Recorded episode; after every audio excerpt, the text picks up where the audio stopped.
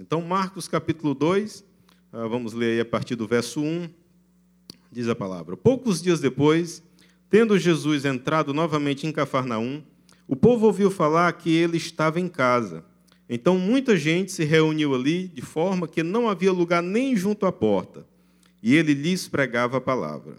Vieram alguns homens trazendo-lhe um paralítico, carregado por quatro deles. Não podendo levá-lo até Jesus por causa da multidão, removeram parte da, parte da cobertura do lugar onde Jesus estava e, pela abertura do teto, baixaram a maca em que estava deitado o paralítico. Vendo a fé que eles tinham, Jesus disse ao paralítico: Filho, os seus pecados estão perdoados. Estavam sentados ali alguns mestres da lei, raciocinando em seu íntimo: Por que esse homem fala assim? Está blasfemando. Quem pode perdoar pecados a não ser somente Deus? Verso 8. Jesus percebeu logo em seu espírito que era isso que eles estavam pensando e lhes disse: Por que vocês estão removendo essas coisas em seu coração? Que é mais fácil dizer ao paralítico: Os seus pecados estão perdoados? Ou levante-se, pegue a sua maca e ande. Mas para que vocês saibam que o Filho do Homem tem na terra autoridade para perdoar pecados, disse ao paralítico: Eu lhe digo, levante-se, pegue a sua maca e vá para casa. Ele se levantou, pegou a maca e saiu à vista de todos, que atônitos glorificaram a Deus, dizendo: Nunca vimos nada igual. Amém? É, relacionamento. Né? Eu acho que é uma das marcas mais presentes dessa igreja, daqueles que estão há mais tempo, daqueles que chegaram há pouco tempo. É ver que nós vivemos relacionamentos.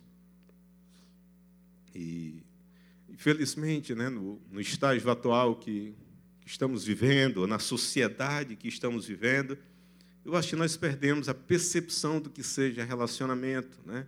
E por isso que muitas vezes nós não nos importamos tanto com eles, porque nós temos um conceito errado do que seja relacionamento e achamos que vivendo, vivemos relacionamento com base nesse conceito equivocado que temos, e por conta disso achamos que os relacionamentos são algo mais simples, né? superficiais, porque a noção e a compreensão que temos sobre relacionamento me parece que não é a essência daquilo que Deus nos propõe a viver como igreja.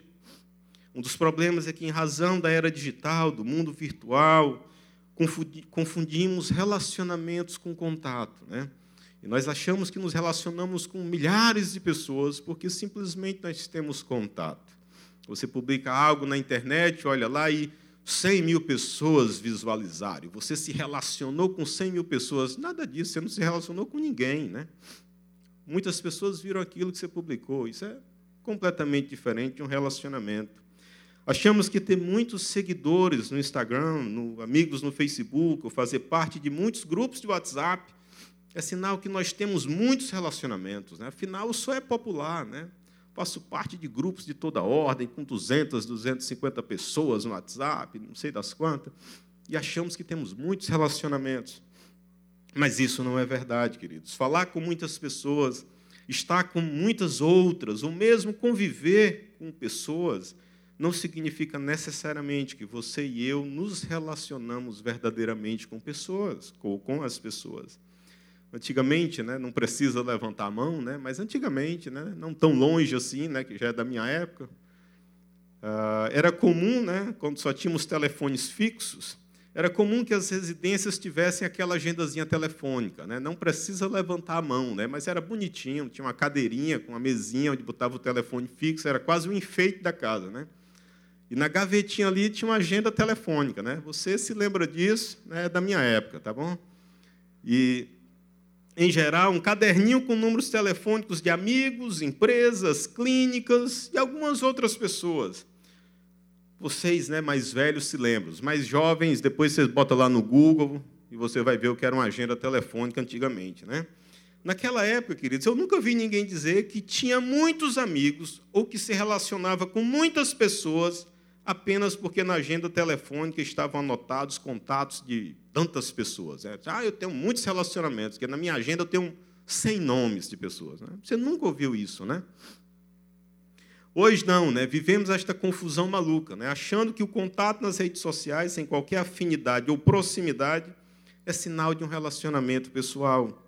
Como resultado, vivemos uma vida de isolamento, com pouquíssimos amigos, nos sentindo sozinhos em meio a uma grande multidão. Né? Hoje você está conectado com o mundo todo, com pessoas que talvez, né, eu acho que os cultos estão sendo gravados, eu acho que não são, não são transmitidos online, né, mas são gravados. Mas se fosse uh, transmitido, como já teve dias de ser transmitido, você está falando aqui, o camarada pode estar tá assistindo em qualquer parte do mundo. Né? Você está conectado com o mundo todo, mas ao mesmo tempo vivendo absolutamente sozinho.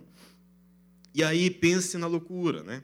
Em tempos de profundas crises sociais, pessoais, emocionais, por vezes espirituais, financeiras, ficamos sozinhos, vulneráveis e expostos a qualquer tipo ou todo tipo de conflito, né? E talvez você agora, depois de tanto choro e essa conversa toda, você mas o que, é que tem a ver isso com Marcos 2, né? O que, é que tem a ver a cura do paralítico com tudo isso? Que isso tem a ver com a nossa vida cristã, como igreja, né? Para que tudo isso?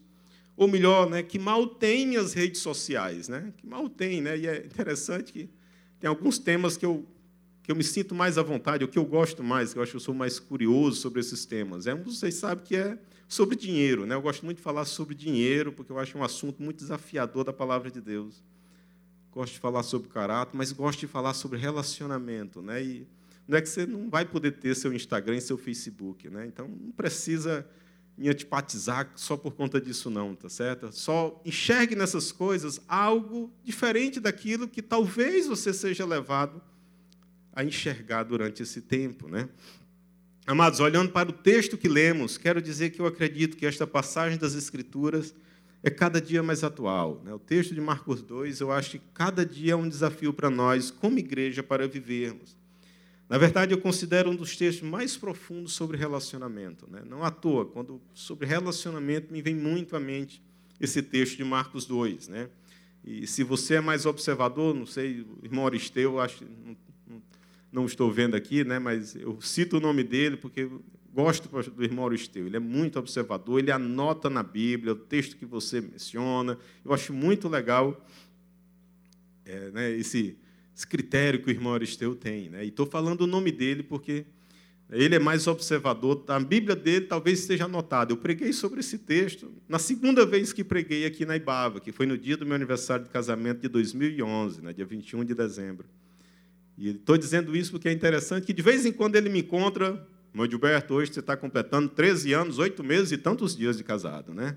Porque está anotado na, na Bíblia dele, né? Eu acho muito legal isso da parte dele, né? Mas, enfim, voltando para o texto, nessa perspectiva dos relacionamentos, eu acredito que existem alguns pontos que se sobressaem acerca da nossa da nossa relação, ou da relação entre nossos relacionamentos e o nosso Deus. Sobretudo porque temos confundido relacionamentos verdadeiros com o simples fato de fazermos parte de uma multidão, que pode ser uma multidão física, né? milhares de pessoas numa igreja, o que pode ser uma multidão virtual, né? os grupos que se espalham, né? Os, os, né? não sei quantos seguidores em cada lugar. Acho que essas características, sobretudo nos nossos dias, são ainda mais atuais. Então, queridos, né, para falarmos e olharmos para esse texto, né, com base em tudo isso que estamos vivendo, né, eu queria primeiro destacar duas razões que eu acho importantes pelas quais essa história de multidão pode ser perigosa na nossa vida cristã. Né? Será que essa multidão que às vezes nós nos escoramos, né? seja ela física, porque nossa igreja é grande, tem, não sei, centenas de membros no último recadastramento, ou porque eu tenho relacionamentos virtuais com milhares de pessoas, será isso não está trazendo confusão na nossa vida? Né? E essa coisa da multidão não, pode, não poderia ser perigosa para nós. Então, queria meditar com vocês duas, duas razões, talvez, que nos chamam a atenção acerca da, do perigo que essa multidão física ou virtual pode representar para nós. Né? O primeiro deles é que a multidão pode nos tornar insensíveis às coisas de Deus. Né? Se você é daqueles que está meio né, confortável em meio à multidão, né, cuidado, porque a multidão pode nos tornar insensíveis às coisas de Deus. Amados, às vezes somos tentados a seguir a multidão, né? e a humanidade tem demonstrado isso em vários lugares, né? em vários momentos da história. Nós somos tentados a seguir a multidão, né? e dois, três ali conduzem a coisa e o resto vai sem qualquer sem qualquer critério. E ou ficar simplesmente porque estamos seguindo a manada. Né?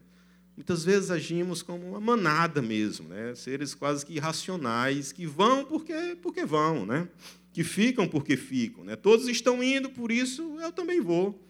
Ou então todos irão ficar, por isso eu também vou ficar. Né? Simplesmente confundimos multidão com relacionamentos. No contexto relatado pelo Evangelho de Marcos, né, que lemos ainda há pouco, Diz a Bíblia que Jesus havia retornado para Cafarnaum, né? ele estava ali nas imediações, tinha passado na casa da sogra de Pedro, que também fica ali próximo na Galiléia, e ele tinha chegado em Cafarnaum. E logo que o povo ouviu falar que Jesus estava lá, né, que ele estava numa casa lá em Cafarnaum, muita gente ali se reuniu, não havendo mais lugar, diz a Bíblia, nem mesmo junto à porta. Né? Claro que eram acomodações pequenas, né? Mas, de qualquer forma, muita gente estava lá. Né? Fica como você consegue enxergar, quando tem muita gente no lugar e fica ali tão cheio que o povo né, engancha na porta, não tem mais como entrar. Né? Nem mesmo junto à porta havia mais lugar para ficar em pé ou como quer que seja. Por conta disso, diz o texto que o paralítico, que também soube dessa história, né, que Jesus estava ali, e ele já tinha feito alguns milagres antes de ir àquela cidade, né, tem a, a, Bíblia diz que esse paralítico vinha sendo carregado por alguns amigos, né, mas ele não teve como ser levado até onde Jesus estava, né, porque a porta estava tomada. Amados, como crentes em Cristo Jesus, muitas vezes somos conduzidos pela multidão. Né? Se todos estão indo por este caminho, acreditamos que deve ser o melhor. Se ninguém está fazendo nada, achamos que também nada deve ser feito. Né? E por isso, quando vivemos um cristianismo de apelo à multidão, deixamos de ter um relacionamento pessoal com Jesus, de dar importância às coisas que importam ao Senhor, e passamos a viver em função da multidão, em função simplesmente do comportamento dos outros. Para nós, muitas vezes, vale mais o ajuntamento do que o propósito do ajuntamento. No caso do texto, né, a Bíblia diz que as pessoas correram à casa onde Jesus estava para encontrar o Senhor. Até aí tudo certo, maravilha, né? bênção de Deus. Já pensou? Você sabe que Jesus estava ali, você poder ir até lá para ter esse encontro pessoal com Jesus, né, ali, naquele momento. Até porque já conheciam os milagres que Jesus tinha feito ali próximo. Já tinha curado doentes, né? ele tinha curado um doente pouco antes, e já tinha expulsado demônios e feito outras coisas.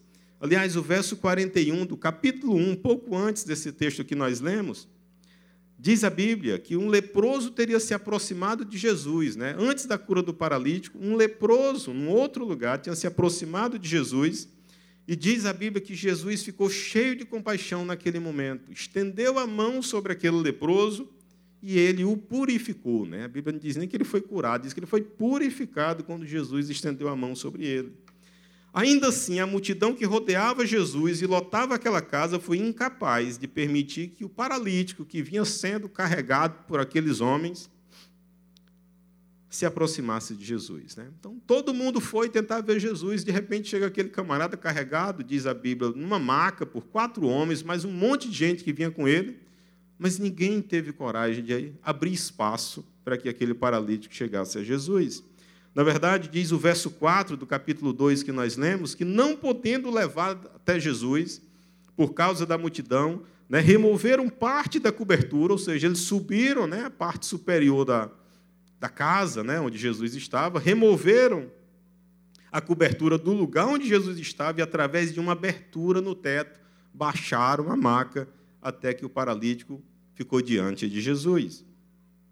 Amados, infelizmente, mesmo na igreja, muitas vezes perdemos a sensibilidade para com o próximo. Né? Simplesmente perdemos a sensibilidade.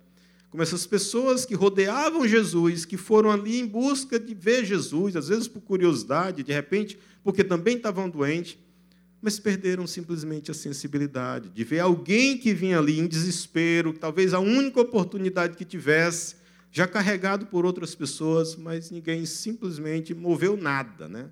Senão os amigos que já o traziam. Ficamos confortáveis, às vezes na igreja, às vezes no pequeno grupo, no ministério, ao ponto de termos dificuldade em abrir espaço, em dar oportunidade para que as pessoas cheguem até Jesus. E aqui é importante que fique claro, né? ser sensível às necessidades do outro independe da quantidade de membros da igreja. Né? Às vezes a gente acha que ser insensível na igreja é coisa de igreja grande. Né? A igreja tem milhares de membros, então, naturalmente. Ou então, gente que diz: Eu não gosto de igreja tal porque tem gente demais. Mas o camarada, às vezes, está na igreja com 20 membros, também não se relaciona com ninguém. Né? Então, ser insensível ou ser insensível às coisas de Deus não, não tem a ver, ou não tem né, é, ligação com a quantidade de membros da igreja. Você pode continuar sendo sensível às coisas de Deus, independente do tamanho da igreja que você faz parte. Igrejas pequenas e grandes correm o mesmo risco de viver relacionamentos insensíveis na comunidade. Eu louvo a Deus, queridos, porque pela vida dessa igreja, né, que ao longo dos anos não tem perdido a oportunidade de viver relacionamentos verdadeiros, com dificuldades, com lutas, às vezes com baixas, né? mas com a certeza de que precisamos amar a Deus, precisamos amar o próximo, né? e que precisamos servir uns aos outros. É, quando nós lançamos a, a campanha né, para comprar esse terreno, né, aqueles que estavam lá conosco em 2012, eu acho que lembro, né, nós tínhamos até umas blusinhas, né, que muitos adquiriram, e era muito legal ver. Né, o lema da nossa campanha era ampliando para acolher vidas. Né? Esse era o lema da campanha, né, porque nós procuramos ser sensíveis às coisas de Deus, procuramos ser sensíveis que há nessa cidade que existem nessa cidade pessoas carentes do amor de Jesus, que nós precisávamos ampliar, né, para que mais pessoas pudessem conhecer o amor, o amor de Jesus. E sempre deixamos muito claro, a maior ampliação que Deus quer, o que Deus queria, que Deus quer, que sempre Deus há de querer, não é a ampliação física. Né? Essa é importante para nós termos um momento como esse, sentados, né, desfrutando de uma boa iluminação, um bom som. Você também não precisa necessariamente sempre estar desconfortável para ouvir a palavra de Deus. Claro, não é assim. Mas o maior desafio da nossa ampliação é a ampliação do nosso coração. Né? Ampliar fisicamente requer investimento, requer investimento financeiro, mas isso talvez seja a parte mais fácil. O desafio na ampliação da igreja é alargar as fronteiras do coração, é ser sensível ao outro, é saber que o outro também precisa de Jesus, como nós também precisamos, e um dia alguém ou muitas pessoas foram sensíveis àqueles que não conheciam Jesus e que de alguma forma agiram, investiram, e nós tivemos o privilégio de também sermos alcançados pelo amor de Jesus. É buscar um relacionamento íntegro com o próximo, cujo propósito é testemunhar do amor de Jesus na sua vida. Apenas isso, né? Quando nós procuramos nos relacionar com as pessoas, é simplesmente pelo propósito de ter oportunidade de falar do amor de Jesus. Não se relacionar com as pessoas com o propósito, oh, eu acho que fulano vai conseguir alguma coisa para mim. Ah, eu acho que fulano é bem relacionado, né? Infelizmente, a motivação que muitas vezes leva as pessoas aí fora a se aproximar, a conviver umas com as outras. Como igreja, como servos do Senhor, nosso propósito no relacionamento é testemunhar do amor de Jesus. Seja para aquele que é crente, né, como forma de encorajar, de preservar a fé, de edificar, seja para aquele que não é crente, para ter oportunidade de falar do amor de Jesus, como Deus tem mudado a minha vida, a sua vida, a vida da sua igreja. Então, queridos, né, cuidado para que a multidão não te deixe insensível ao próximo. Né? Cuidado para que essa multidão seja física, né? essas milhares ou centenas ou dezenas de pessoas que você tem acesso ou faz parte de grupos né, sociais, mesmo grupos pequenos na igreja. Cuidado para que não te deixe insensível ao próximo. Cuidado para que o excesso de grupo de WhatsApp não te deixe cego diante do seu vizinho. Né? De você estar tá tão ligado aos grupos de WhatsApp que você não sabe nem o nome do vizinho. Né? Cuidado para que os vídeos e fotos do Instagram não retirem de você a percepção da vida como ela é. Né? Será que a vida é daquele jeito mesmo? Com homens e mulheres que sofrem, que ficam tristes, que têm problemas, que também fracassam na vida. Cuidado para que o tempo que você gasta olhando as publicações do Facebook não retirem de você a capacidade de sentar e conversar com alguém, né? No prédio, no condomínio, em casa, na calçada, onde quer que você esteja. Enfim, queridos, né, cuidado, né, precisamos ter cuidado para que os ruídos, né, o pastor Márcio gosta muito de falar dessa palavra, né, que os ruídos, né, então cuidado para que os ruídos do dia a dia não nos distanciem do propósito do Senhor para a nossa vida. Né? Estamos muito vulneráveis aos, a estes ruídos, às vezes fora da igreja, às vezes dentro da igreja, né? e perdemos a oportunidade de nos relacionar verdadeiramente com as pessoas. Essa é uma primeira razão, né, que eu acredito que a multidão pode ser perigosa nos nossos relacionamentos com o Senhor e com o próximo. Uma segunda razão, eu acho que está aí, é que a multidão também nos esconde de Deus. Né? A multidão facilmente nos esconde de Deus. Além da insensibilidade que a multidão pode causar nos nossos relacionamentos, também é possível perceber no texto de Marcos 2 que a multidão também é grande oportunidade para nós nos escondermos de Deus. Né? Estamos no meio de tanta gente, mas estamos escondidos.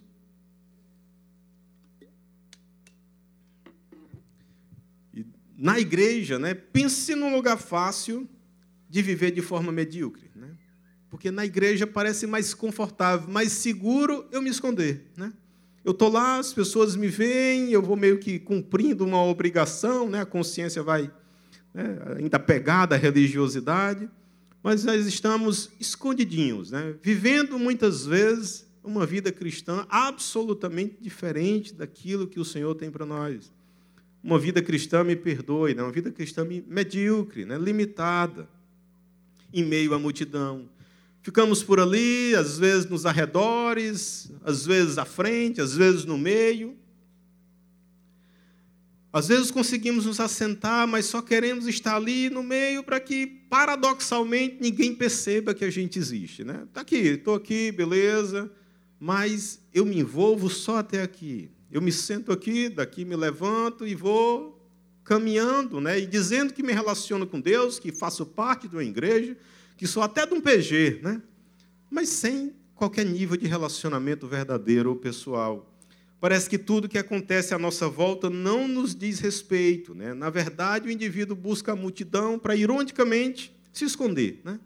porque ele está ali só de, como diz, de cor presente. É como um soldado covarde que nas batalhas da antiguidade né, saía do fronte, né, da frente da batalha, e corria para o meio da, do batalhão. Né? Ele não lutava, ele simplesmente estava lá, mas escondido no meio da multidão. Infelizmente, por vezes também ficamos escondidos no meio da igreja de Jesus. Deixamos de viver relacionamentos verdadeiros e frutíferos porque buscamos a igreja para nos esconder. Ficamos por ali, vamos seguindo o grupo, mas na primeira necessidade que surge, continuamos escondidinhos no nosso canto. Né? Há de ter alguém ali pela frente, sei lá, há de ter alguém para fazer algo. Né? Não deve ser comigo. Né? Agora, reformar a igreja. Né? Esse negócio que o pastor falou agora, levantar, isso não deve ser para engenheiro, arquiteto, mestre de obra, gente que sabe fazer essas coisas. Não é comigo, né? Nós vamos arranjando algumas desculpas para nós não nos envolvermos, né? não sermos capazes de estarmos na totalidade ou na integralidade no meio do povo. Fazemos como o povo que cercou Jesus em Cafarnaum. Mesmo vendo a cena de um paralítico sendo carregado, né, a Bíblia diz que vinham alguns homens e quatro deles carregavam a maca. Né? Então, mesmo aquelas pessoas que estavam na casa, né, ali, muitas delas, vi, muitas delas viram aquela cena. Né? Então, elas não estavam num auditório, né? era uma casa simples, com certeza, algumas pessoas já dentro, outras ali na, na entrada, e muitas certamente viram aquele movimento chegando. Imagine só alguns homens, quatro deles carregando uma maca com um homem. Quem está fora certamente iria perceber. Né? E aqueles homens chegam implorando acesso a Jesus, mas ninguém teve coragem de abrir passagem. Né? A Bíblia não registra né, que tentaram ainda, nada disso. Eles não conseguiram, foi que outros tiveram a ideia de subir a parte superior. Ninguém teve coragem de pedir que os outros que estavam sentados abrissem espaço, simplesmente porque é mais cômodo ficar quieto, né? É mais cômodo ficar escondido, é mais cômodo permanecer no anonimato, né? Todo mundo quer ser famoso, né? Mas de preferência no anonimato, né? É um negócio esquisito. Às vezes nós temos a oportunidade de, fazer tantas coisas para Deus, né?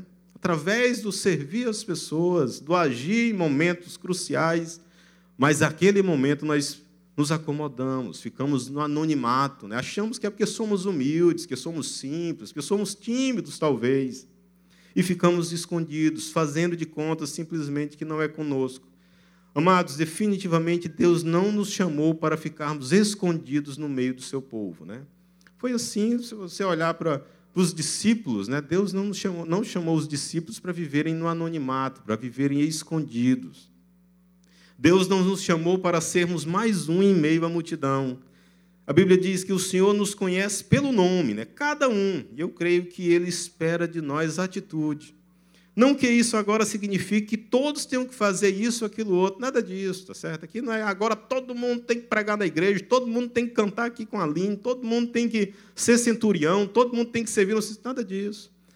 Mas Deus tem um propósito na sua vida, seja no meio do povo de Deus, servindo na igreja de Jesus, seja lá onde você está, onde você estiver, na verdade, em casa, no trabalho, Deus tem um propósito específico para a sua vida.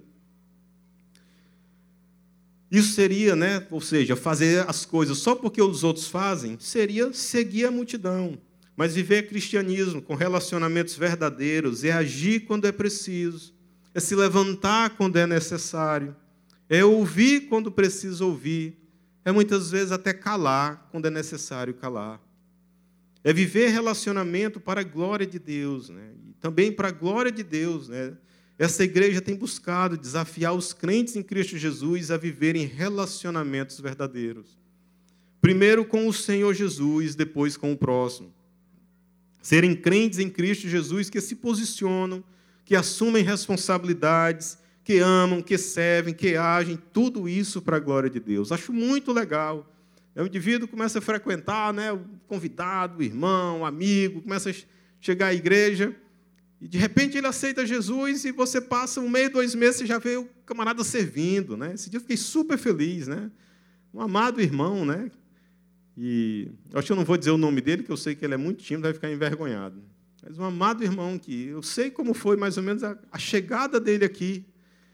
E eu fiquei muito feliz depois que ele se converteu. E há poucos dias eu vi ele ali servindo como centurião. Eu disse, glória a Deus. Né? Mais um que atende o chamado, né? que, que abre o coração para servir. Às vezes o camarada nem sabe, mas esse negócio aí eu sei fazer, eu sei orientar um trânsito. Né? E o camarada vai lá, tá certo? Pela graça de Deus, queridos, né? Deus tem sido muito misericordioso também conosco, né? comigo, né? com minha família e comigo. Apesar de, de tantas mudanças, né? Deus nunca permitiu que nós vivêssemos escondidos no meio da multidão. Né? E quando eu olho também para a nossa caminhada, eu poxa, de tantos lugares que nós já moramos, como Deus cuidou e nos preservou no caminho do Senhor em tantos lugares. E logo que eu me converti, né, alguns sabem já, eu fui para um, ainda era solteiro, né? Rejane e eu éramos solteiros ainda. Eu fui para um grupo de rapazes, ela já fazia parte de um grupo de moças. E, e logo que nós nos casamos, né, em dezembro de 2000, e passou um tempo ali, eu estava envolvido com mudança, né, para variar, e estudando e tal. E logo no começo de 2001, nós fomos indicados para o grupo pequeno deste camarada. Né? Na época ele ainda tinha cabelo e era preto, para você ter ideia, né? Como faz tempo, viu? Então, Massimeire, né, na época não tinha nem a Cristiane. E fomos para o grupo pequeno desse camarada. Né? E, e, e, não só foi uma bênção, né, aquele grupo pequeno, mas como tem sido uma bênção, né, caminhar com. Uh, né, é interessante, né? Eu chamo ele de Márcio, né? Eu acho até estranho às vezes chamar de Pastor Márcio, né? Mas não é nenhum demérito, né? Ele sabe disso, né? Como como eu admiro e como ele tem sido importante na minha, na minha caminhada, né? no meu crescimento. Né? Em, rapaz, vai lá. Né? E quando nós fomos embora na época, né? ele é meio responsável. Né? Nós éramos do mesmo grupo pequeno, eu era recém-casado, poucos dias depois, ele disse, tu vai ser aprendiz. Topa? Eu disse, na hora, né? Rapaz, eu achava que aquele negócio, eu dizia, eu brincava com ele, é responsável, né? Mas eu, eu espero que tenha sido direção de Deus, né? E e sempre foi assim de muito desafio. Né? Pensa num camarada que não permite ninguém ficar escondido. Viu? Se você está aqui nessa igreja achando que vai ficar escondido sob a liderança do pastor Márcio, esqueça, meu amigo. É, procure uma forma de você amar o próximo, servir uns aos outros, porque ele vai encontrar você, tá certo? Então, é assim que as coisas funcionam, e é assim que a gente cresce, é assim que a gente caminha com o Senhor, se relacionando verdadeiramente com as pessoas. E, e como tem sido bom, meu, amigo, caminhar com você aqui na Ibaba. Como, como Deus tem nos abençoado aqui, né? o privilégio de servir aqui, de, de vir à frente, de pregar palavras. Às vezes eu olho e digo, cara, só a graça de Deus, né? Só a graça de Deus para nos dar esse privilégio, né? De, de fazer tantas coisas no meio do povo de Deus, de ver o Senhor fazendo tantas coisas no meio do povo de Deus. Mas a questão, queridos, é que parece mais fácil ficar escondido, não nos expor, ficar quietos, escondidos para que os outros não nos conheçam, não vejam nossos defeitos, não vejam nossas falhas, não vejam nosso caráter. E isso a gente podia falar muito mais tempo, mas não, não é o caso, não se preocupe, tá certo? Mas a maioria das vezes nós nos escondemos, nós não entramos num PG, ou quando entramos, muitas vezes ficamos calados, né? Ou não vamos para o ministério, porque o líder do ministério também vai ver como é que está a vida, porque nós preferimos que as pessoas não nos conheçam, porque de repente pode saber que eu minto, pode saber que eu, sei lá, né? várias, várias falhas de caráter que nós né, muitas vezes carregamos e nos acomodamos com ela. Né? e nós preferimos nos ficar escondido. Né? No meio da multidão, achamos que somos mais cheirosos. Né? Chegamos a pensar né, que os outros nos acham até perfeitos. Né? Olha, as pessoas não me conhecendo acham que eu chego aqui, olha, tudo tão bem, as pessoas acham tão bonito que elas jamais vão aceitar se elas souberem um dia né, que eu brigo com minha esposa em casa, ou que eu sou grosseiro com os meus filhos, ou sei lá o quê. Né? Nós vamos nos escondendo achando que as pessoas pensam que nosso casamento não tem qualquer problema, ou que meus filhos ou minhas filhas não só são obedientes e tementes a Deus, mas são os melhores atletas da escola, tocam piano, fazem isso e, e tudo mais. Nós queremos construir uma imagem assim. E achamos que escondidos é mais fácil as pessoas acharem que isso é verdade, né? Mas a vida não é assim, queridos. Definitivamente não somos nem seremos perfeitos. E se você acha que está vivendo muito escondido, doce ilusão. Né? Esses dias eu estava comprando um telefone com um irmão dessa igreja, né? E, por sinal, foi muito atencioso comigo. E interessante, nós compramos o telefone, quando o bicho ligou, o outro telefone já estava acusando, já, já tinha transferido não sei quantas coisas e tal, tal, tal. E nós começamos a conversar sobre essa era digital, né? Você passa em frente a uma loja, no outro dia, você parou em frente à loja, Daqui a pouco você já recebe um anúncio daquele produto. E você se escondendo no meio da igreja, achando que as pessoas não sabem o que você faz e não sei o que e tal, tal, tal. Né? Nós vivemos numa era digital, mas achamos que os outros estão na idade da pedra. Não é assim que funciona. O melhor, queridos, é que Deus nos chama exatamente como estamos. Jesus foi para casa em Cafarnaum, conhecendo cada um que ali estava. Né? Jesus era dali bem pertinho. Ele sabia quem eram as pessoas que ali estavam. Deus decidiu operar um milagre na vida daquele paralítico, mesmo em meio a pessoas imperfeitas e pecadoras, como você e eu. Por isso, se apresente diante de Deus, busque uma vida cristã relevante, que valorize e invista em relacionamentos. Agora, queridos, para fecharmos né, nossa reflexão sobre relacionamentos com Deus né, e com o próximo, né, só destacar um último último ponto desse, desse Marcos capítulo 2. Né? Além desses riscos, né? várias coisas poderíamos falar sobre isso. Mas hoje, né, nesse contexto que vivemos, eu achei que seria muito pertinente né? falar sobre algo que nós vivemos, esse desafio de sermos sensíveis, né, de nos apresentarmos, de fazermos parte, né, mas olhando para o risco que nós temos de fazermos parte da multidão e ficarmos insensíveis às coisas de Deus e também não nos envolvermos, vivermos escondidos dentro da igreja, dentro do pequeno grupo. Mas há algo também que o texto nos ensina, por que vale a pena viver relacionamento verdadeiro. Né? o texto não só nos adverte acerca dos riscos de viver escondido na multidão, mas também nos mostra por que, que vale a pena. Por que, que vale a pena eu servir a Deus? Por que, que vale a pena eu abrir o coração?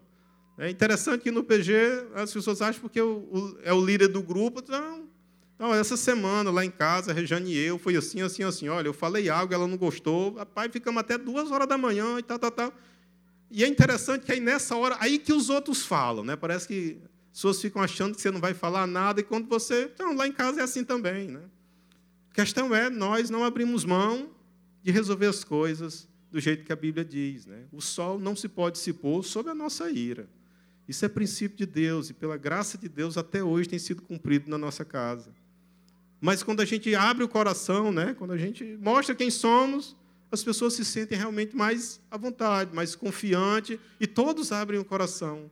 Mas a nossa tendência é nos escondermos, né? a gente achar que os outros vão pensar que nós somos perfeitos, quando Deus conhece tudo sobre nós. Então, por que, que vale a pena nós vivermos relacionamentos verdadeiros, sinceros diante do Senhor com as pessoas? Porque relacionamentos verdadeiros nos conduzem à presença de Deus. Amados, uma das coisas mais interessantes desse texto, né, o que eu vejo nesse texto de Marcos 2, é que o relacionamento verdadeiro entre o paralítico e seus amigos foi capaz de levar aquele homem à presença de Deus. Né? Mesmo com todas aquelas dificuldades, ou eu acho que aquelas dificuldades foi que tornaram né, a situação ainda mais emblemática, né, ainda mais forte, né, impactante para nós hoje. Desde o início, o texto nos leva à compreensão de que o local onde Jesus se encontrava estava absolutamente lotado. Independente de ser grande ou ser pequeno, não era um local aberto como é esse. Né? Era uma casa judaica da época, então era algo muito pequeno, tá certo? mas que, independente de ser grande ou ser pequeno, estava cheio e que não havia mais lugar sequer à porta. Né? Mesmo assim, aqueles homens que traziam o paralítico não desistiram. Eu fico imaginando que eles ouviram falar que Jesus havia curado pessoas nos dias anteriores. Olha, ele curou um leproso ali perto, quando passou na casa da sogra de Pedro.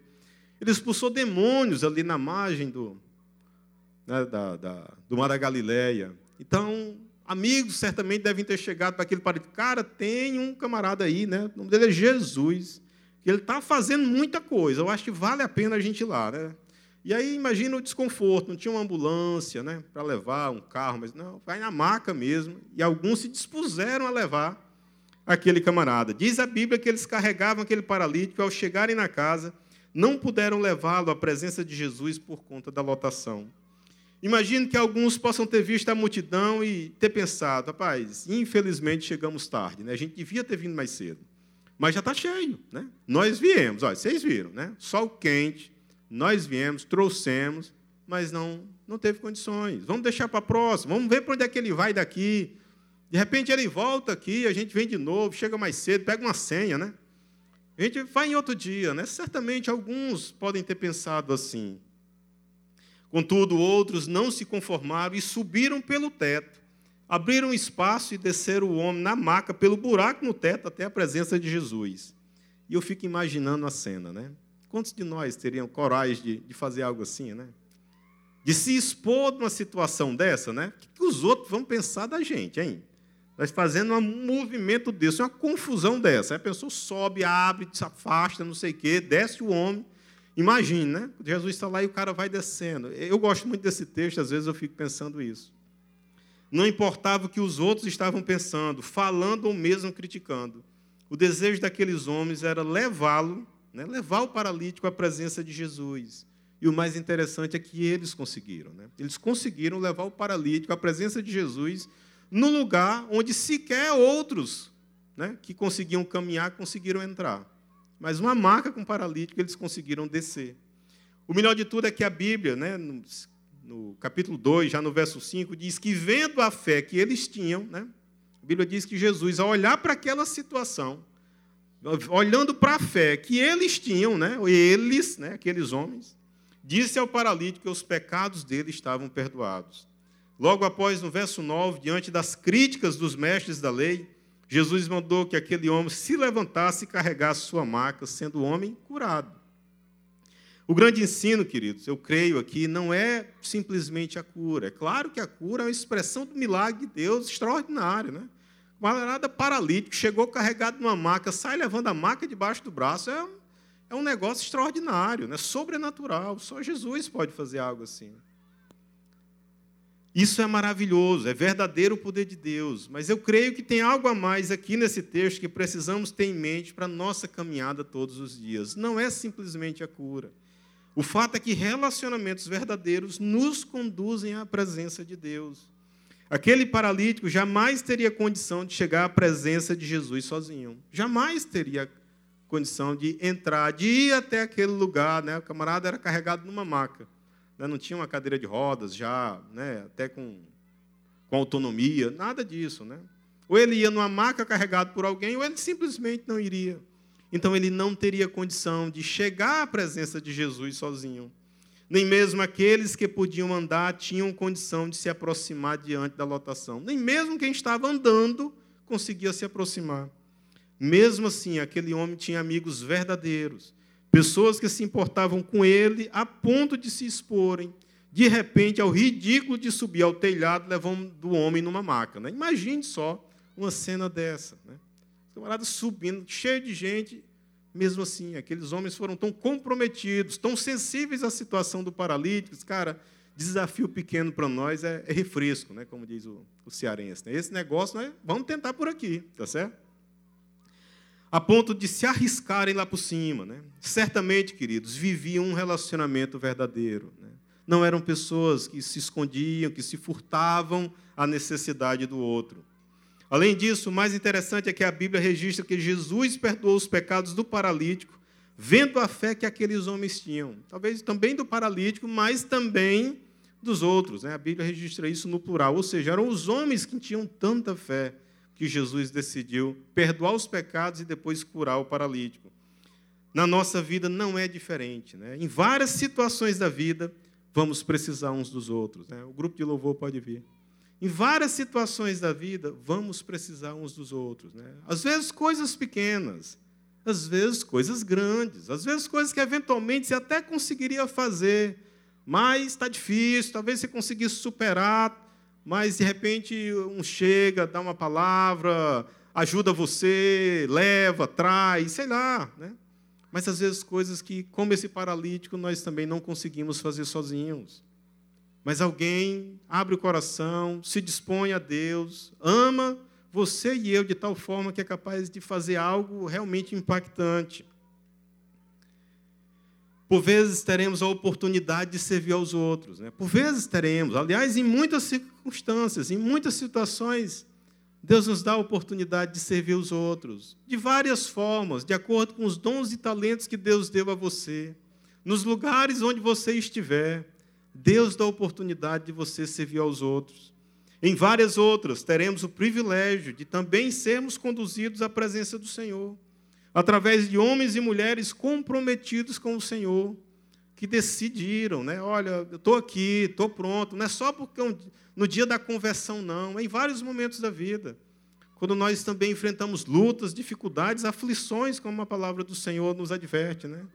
Quantas vezes nós estamos aflitos, né? e de repente chega um, e você abre o coração e diz, rapaz, eu também passo por isso. Né? Você olha, também não é fácil, e tal, tal, tal, e tal, tal, tal, e, e essa pessoa é uma bênção na nossa vida, é um canal de Deus na nossa vida. E muitas vezes nós perdemos a oportunidade de servir ao outro, e também de ter né, o serviço do outro a nosso favor, de ser também conduzido à presença de Deus através das outras pessoas porque nós vivemos escondidos, porque nós somos insensíveis e tudo mais. Isso não é o que nós vemos por aí, entendeu? Ser sensível, se dispor, passar um dia como ontem, né? Todas as pessoas que foram, é interessante que normalmente serve a Deus aqueles que são ocupados, né? A gente costuma dizer isso, só serve a Deus quem é ocupado. Quem não é ocupado não tem tempo para servir a Deus. Em geral, quando você vê alguém servindo a Deus, é uma pessoa que tem outros afazeres. Ele não faz só aquilo, tá certo? Ele, ele tem outras ocupações. E isso não é o que a sociedade prega. Né? A sociedade não prega que você deve sair de casa no sábado, sete horas da manhã, para passar o dia todo lá no buqueirão, num lugar que só tem um banheiro, não é quebrado, ou não sei das quantas, como foi falado aqui. Né?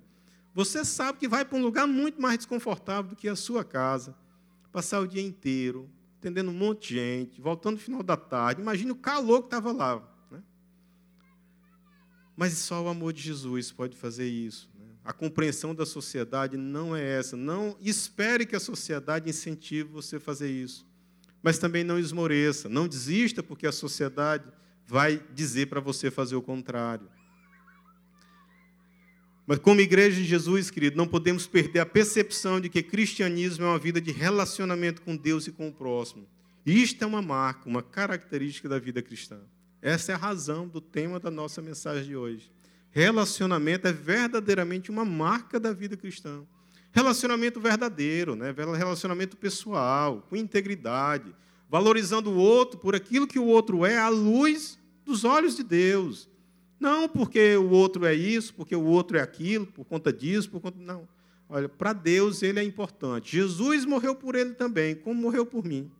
Então ele tem o mesmo valor que eu. Então, por gratidão a Deus, eu decido também amar o próximo e relacionar com ele. Isso é uma marca, uma característica da vida cristã. Por isso, queridos, não perca essa oportunidade. Né? Não perca a oportunidade de se relacionar verdadeiramente com as pessoas. Melhor você se relacionar verdadeiramente com um ou dois do que ter mil pessoas em grupo de WhatsApp, que você só faz mandar só carinha de bom dia. Não vale a pena. Dê um bom dia para o seu vizinho quando sair de casa. Talvez seja muito mais impactante do que aquelas figurinhas lindas que tem no WhatsApp. Até são interessantes, mas não faça só aquilo. Saia da multidão, né? saia da multidão. Tá certo? Participe, viva no meio, mas se relacionando com as pessoas que estão na multidão. Que sejam mil, duas mil, três mil, mas que você é capaz de se relacionar com essas pessoas. Viva de forma intensa e verdadeira os relacionamentos pessoais que Deus colocou na sua vida. Seja na família, né? Na vizinhança, no trabalho. E aproveite o privilégio de conduzir outros à presença de Deus desfrutando ainda da graça do Senhor através do amor externado uns pelos outros. Amém?